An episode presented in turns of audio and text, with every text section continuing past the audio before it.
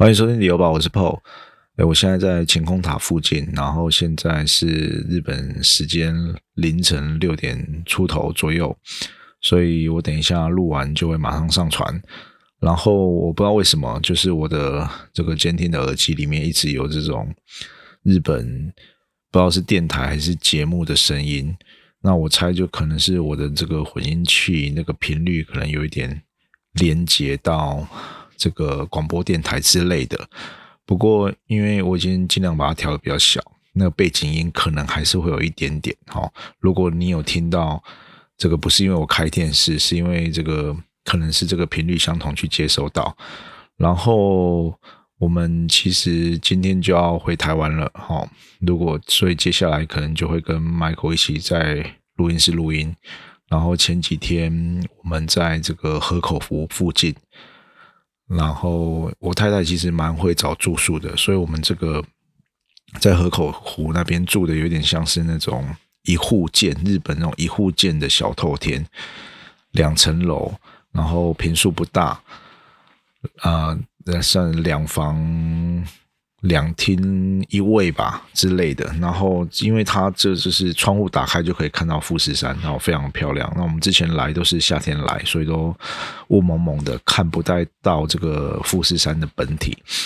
我们第一天睡觉起来，我整个就弹起来，因为这个窗窗外这个富士山的景色非常漂亮，我就赶快去这个湖边看能不能拍到这个逆富士。呃，不过因为风有点大了，那。其实我觉得这个富士山河口湖附近的整体氛围非常好，我比较喜欢那种人很少的感觉，哈，不会太拥挤。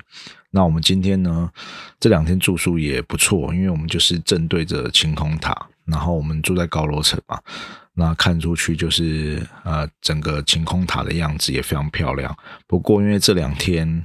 突然那个日本。大暴雪，我们本来还担心会不会像这个暑假一样，我们临时班机又飞不回去了。不过现在看已经稍微有停一点点了，那下午的飞飞机应该是没有问题了。那其实我觉得这这一阵子在日本，其实看到非常多这种老年人的就业人口哦，包括哦，包括我们搭这个计程车，或者是我们这个。住宿的这个算是管理管理员吧，其实年纪感都在这种七十几岁，所以他们已经已经好像已经不像台湾有一个六十五岁的普遍的退休年龄了。他们感觉很多到七十几岁都还在职场上，那做着可能原本就从事的工作，或者是二度就业到服务生。哦之类的，那我觉得这可能未来会变成是一种常态性，在台湾可能也会慢慢的看得到。所以，呃，我们跟我太太就在讨论啊，如果你做到这个年纪，你还有办法从事类似的工作吗？可能是单一的、重复性高的哦，比如说我们去滑雪的时候，在那个要上缆车的时候，因为有时候雪下的很大嘛。会专门，然后还有小朋友哈，可能或者是一些初学者上缆车的时候，怕你滑倒或危险，所以在缆车的时候，那边都会有一个专门的人在看顾，然后就很重复的把你这个缆车上的这个的那个雪刷掉，然后重复性的做啊一样的动作，然后可能就是几个小时再换班这样子。然后我们在聊说，哎，你有办法做这种工作吗？那我说，哎，我年轻的时候，呃，当然为了赚钱嘛，可能打工啊，哦，甚至跑去送牛奶啊，或者是一些很重复性劳力的工作都没有问题，我我可以做，因为就是为了赚钱嘛。可是你到了一定的年纪之后，你会发现这种这样子的工作是没有成长性的，然后没有办法累积的，你就会说，你就会考虑说，那。什么样的工作比较适合我，或者是你要透过什么样的方式去累积自己，然后让你自己的专业或者是让你的资产哦，可以帮你诶不断的产生这些现金流，好，这个才是最终我们想要的生活模式嘛。你不可能就是一辈子只是做同样的工作嘛。可是这样子的工作还是必须要有人做嘛。所以有时候你就是也不是说这样子不好，就变成说你要选择什么样的生活，让你自己可以就是度过这一辈子。然后当然有人也是觉得说。哎，他有一个工作很好哦，他喜欢面对人群。那有的人就觉得说，这个可能不是我想要的，包括我自己哈，我可能啊，像我们现在我一直在说，我们在录 p o d 就是呃，做你自己想要做的事情嘛。那啊，很多人在说财务自由，财务自由不是单单的你就不用做任何事情，而是让你的变成让你有能力去做你。自己喜欢做的事情，即便是这一个工作这个事情没办法产生太大的效益，只是单纯的兴趣而已。但是你的呃资产哦，为你带来的收益，可以去支持你啊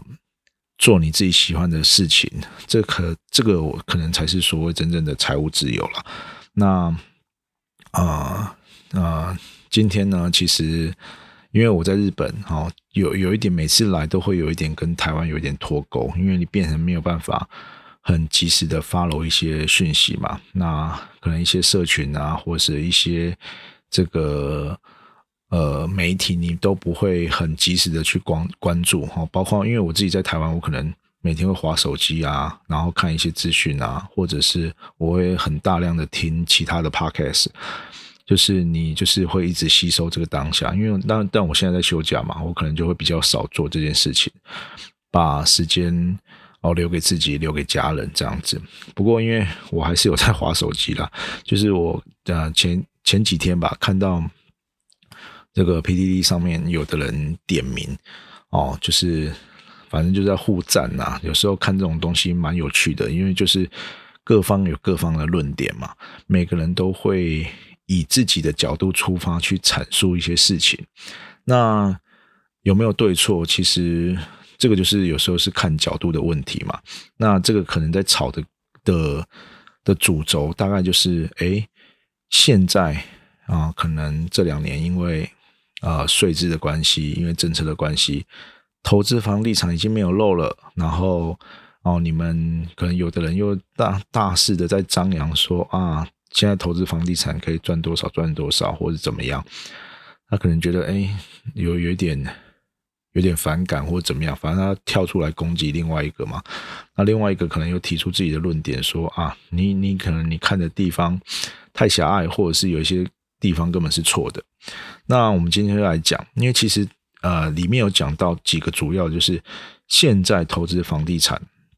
好。的风险，还有呢，你要不要开杠杆？哦，那还有早期是什么样的玩法？那现在在对于房地产，因为政策的关系，你用早期的玩法行不通了，那是不是整个房地产你就要变得呃，在更加的控管你的风险？好，我们可能就来今天就来聊一下这个部分。那第一个我想要先讲，就是目前。算是投资房地产的方式哈，或者是你可以讲是工具啊。当然，我们之前有聊过这个包租代管啊，然后就是你当二房东，或者是你去投资房地产的 REITs 哦，这种呃相关这种不动产证券的收益，这个我们就不不不不再提了啦，因为这个。不算是真正的你在房地产中买卖物件嘛？你可能透过小额的投资，好，或者是一些方式去做，呃呃，利用房房地产产生一些现金流，但是它终究不是真正的你进市场去买卖，所以这个我们就先不提。当然，这个也算是房地产投资的工具之一啦。哦，不过我们就先不讲这个。那那现在其实。以买卖房地产，以台湾来说啦，大概就可以分为几个部分哦，可能是预售屋，或者是新城屋，再就是中古屋，哦，最后就是可能是老屋翻新，哦，你可能把它透过一些整修之后再转售，那大概就可以分为这这四个种类嘛。哦，初步的讲啊，如果我有漏掉什么，你你们可以再留言给我。那以预售屋的方式，哈。来说，早期啊，可能房地合一税之前，哈，可能有很多呃二点零之前啊，可能有早期还有红单红单转让嘛，然后再就是呃预售屋的合约转约哦，这些其实现在都被呃政策给封掉了，变成说呃去年七月一号之后，你所有的预售屋的买卖都不能转约了。好，所以呢，这个会不会有一点限制？当然有一点限制，但是其实我们之前提到这些转约啊，然后买卖红单啊，这种套利方式，都是有一点啊，可以讲说是比较短期炒作或者是投机的行为。那预售物它的本质，我们回归到它的本质，就是让你可以用比较低的自备款，好，先去。入手哦，所以这个这个以这个先啊前提为为为主的话，其实分成两个层面嘛。第一个就是你自助客，自助客这对于小资主或者是你还没有那么多自备款的能力的人，你没有办法一下子你拿买一千万的房子，你要拿出两百万这种。这种方式可以帮助哦，你想要成家的人提前做准备。可能因为房子可能三年后盖好，或三三五年够盖好嘛。可是你三年前，你就可以开始用比较少的资金去去购买这个。我觉得这这个某某个层面对自助客来说是好的，因为你变成说你可以提早去准备你要买房子这个动作。那对于投资客哦，或者是自产客。你想要投资呃房地产的人来说，这个其实是一个呃算是一个杠杆非常大的操作模式哦。哦，比如说你只要十十趴的投期款哦，特啊就是签约金啊，定定金签约金的话，等于你把这个你买的这个预售屋，等于你开了十倍的放。杠杆，然后把这个物件放到市场里面，好，它可能去增值啊。但是你也说它贬值，也是十倍杠杆，没有错。那啊，以投资来讲，我们当然是预期它会未来会有啊成长的空间嘛。那你用比较少的现金，你去可以放大这个你的资产哦。这是对于我觉得这个是对于投资客或资产客来说非常好的一个武器。那甚至说。现在很多哈，我们前阵在讲这个发哥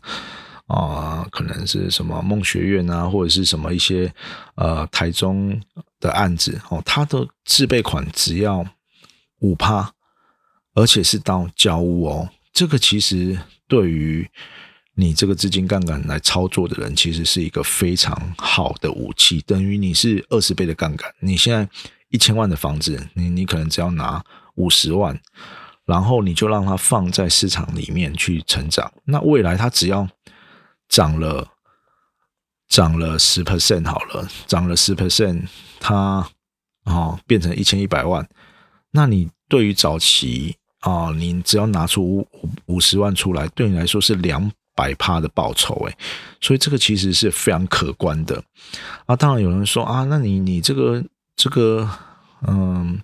买卖会有这个房地合一税啊，会有交易的成本啊、中介啊、契税啊、土土增税等等。但我们这个先不管嘛，我们先把它放在你单纯的呃增值空间来讲，其实是这个样子的。然后，但是它的缺点就是因为政策的关系，你现在必须摆的非常长期。所以我们回过头来，这这一些不管是呃呃那个自助客或者是投资客。啊，这个都会变成一个非常长周期的循环。那当然，你也可以成屋马上卖掉，但是你要，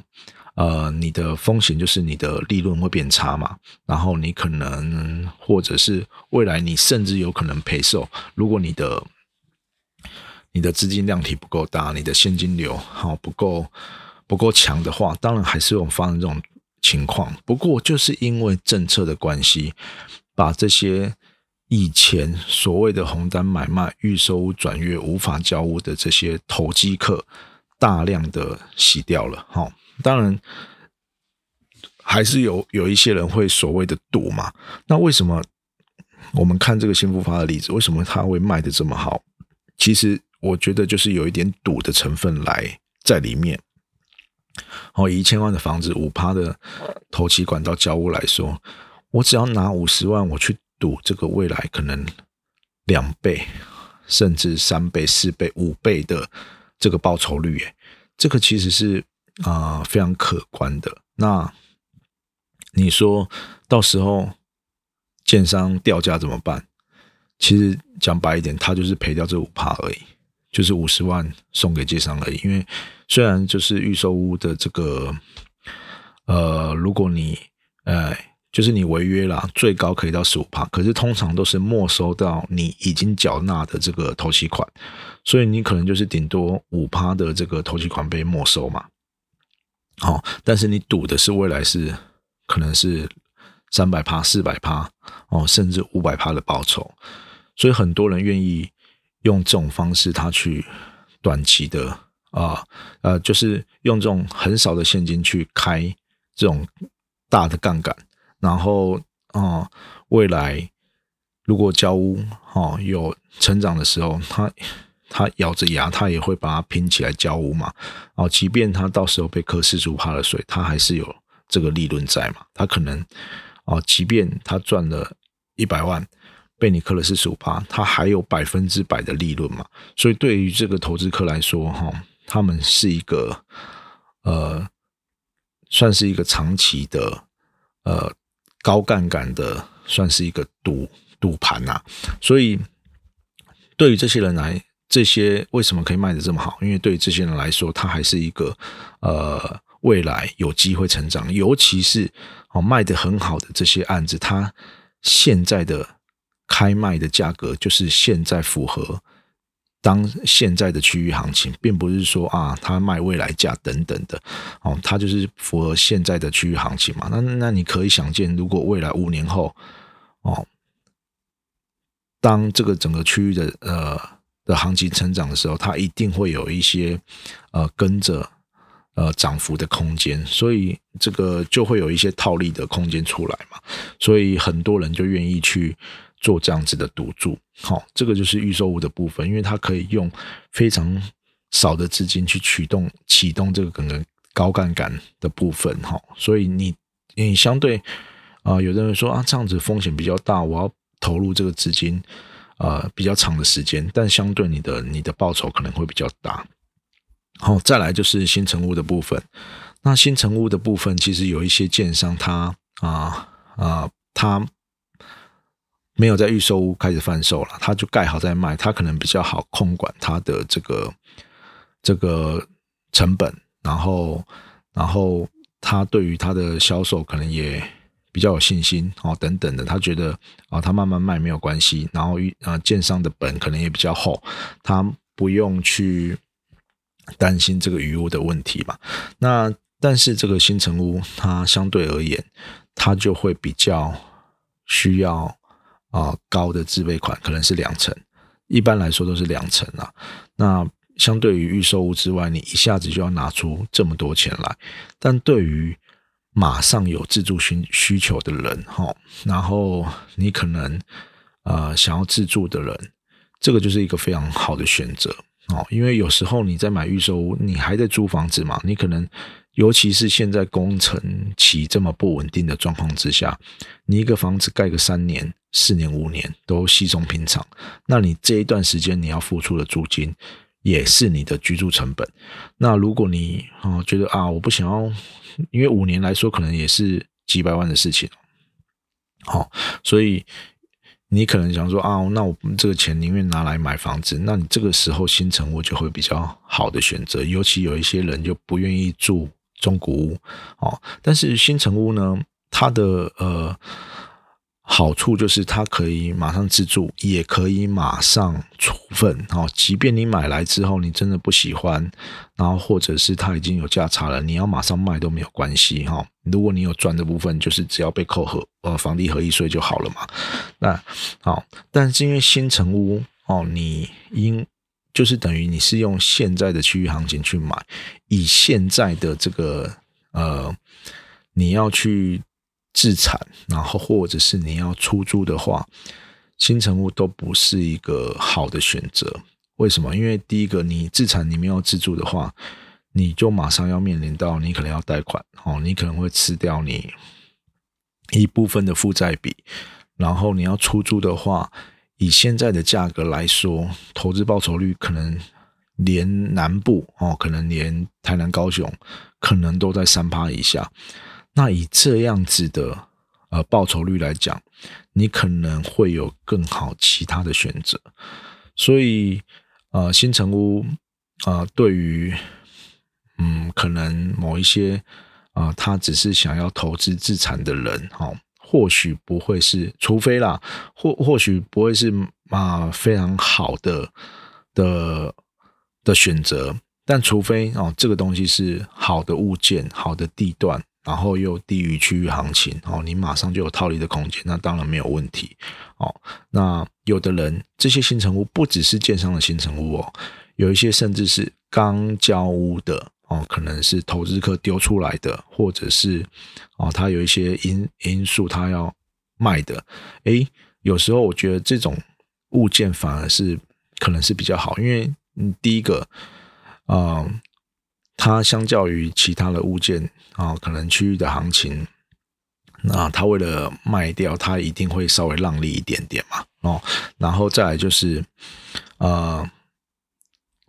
它的涨幅哈，可能就是因为它让利，它会有一些呃所谓套利的空间哈，然后它的缺点就是可能因为它的合约价跟它要卖的价格有一点落差，你在贷款成数上会。可能会有一些呃劣势啦，你可能就必须要拿比较多的本金出来哦，这个就是它的呃优缺点啦。哦。不过如果哦你是选择这些投资客啊，他在预售买，然后新成物他都丢出来卖的话，他可能会有一些让利的空间，甚至有一些。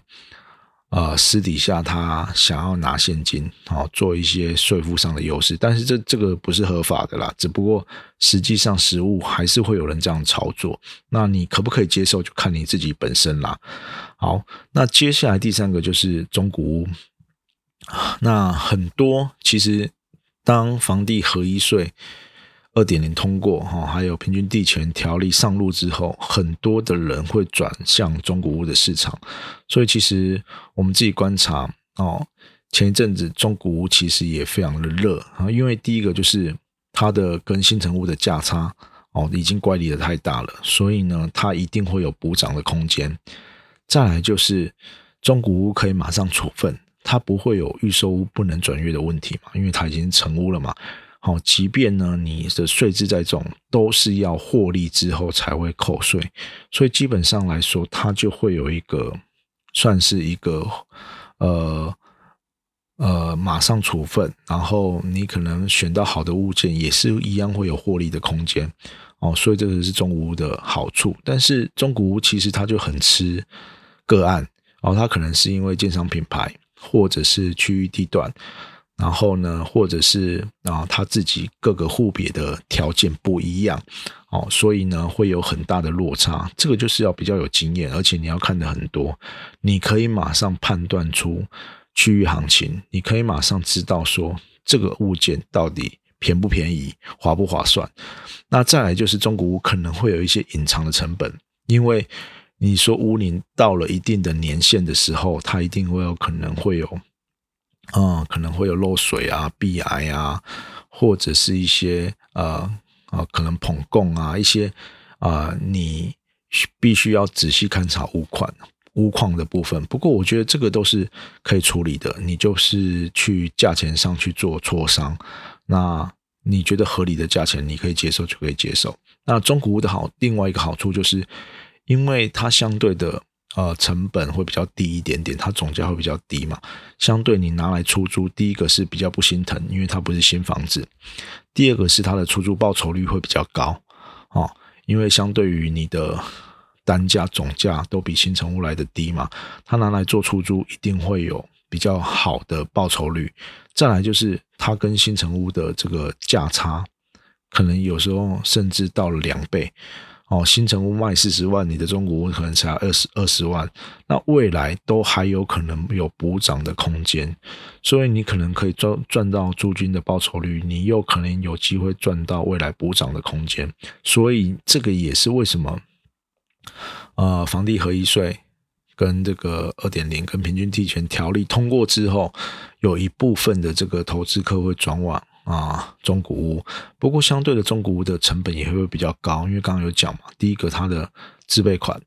哦，可能就是两成起跳，再来就是银行间价两成起跳嘛，再来就是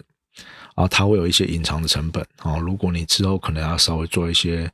整修啊，或翻新啊，都会有一些隐藏的成本在里面，哦，会针对各个屋况不同，你可能就会有不同的成本在里面，所以这个可能还是要比较有经验的人哦去看。如果你是投资啦，哦，然后你是想要套利的话，你可能就要比较有经验，你才有办法判断出什么样才是比较好的物件。那最来最后呢来说，就是这个。老屋翻新的部分，然后有一些现在慢慢的哈，其实我们自己在看，台南越来越多人在做老屋翻新了。那其实我们一直在讲，其实老屋翻新的成本是最高的，但是因为哦，它都是大部分啦，都是在短期的套利，所以呢，它就是在拼周转率率的，它可能啊。买买下来两三个月装潢之后，他就马上卖出，一年可能可以操操作个好几间哦，甚至你资本比较雄厚的是同时好几间在操作。那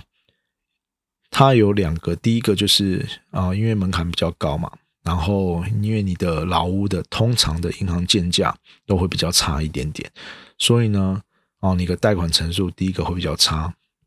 好，然后第二个呢就是。啊，因为它的屋况通常比较不好，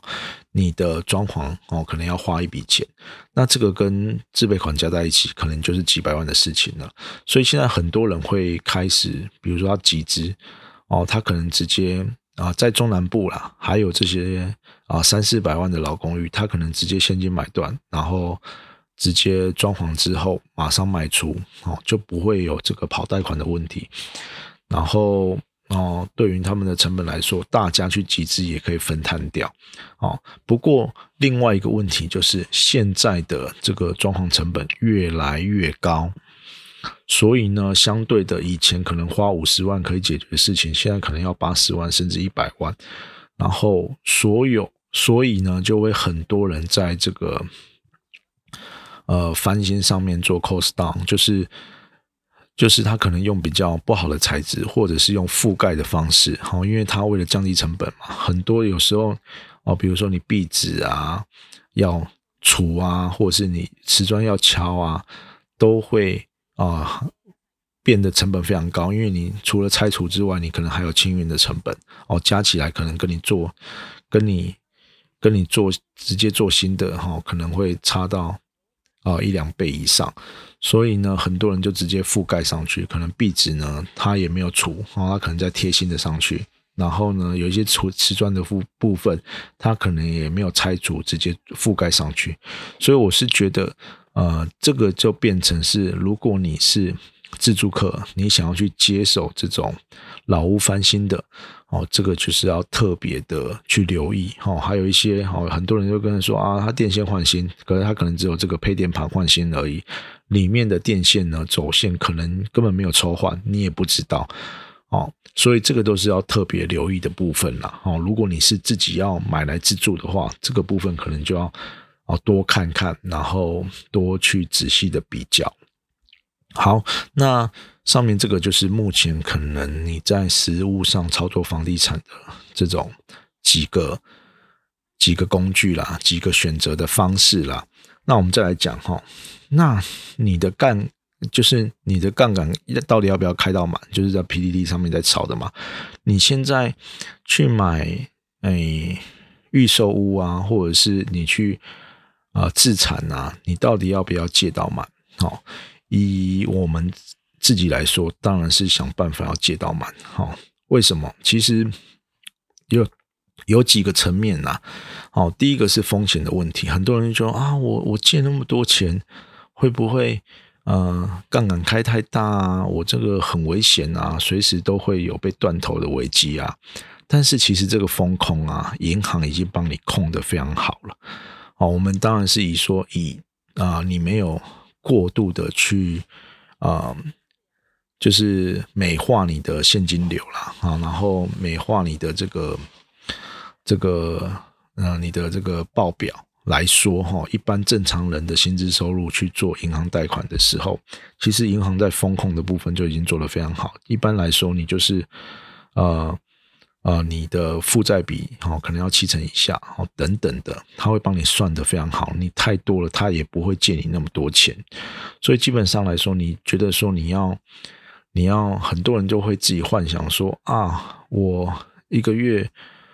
嗯，可能每个月五万，但是我要。贷款到两千万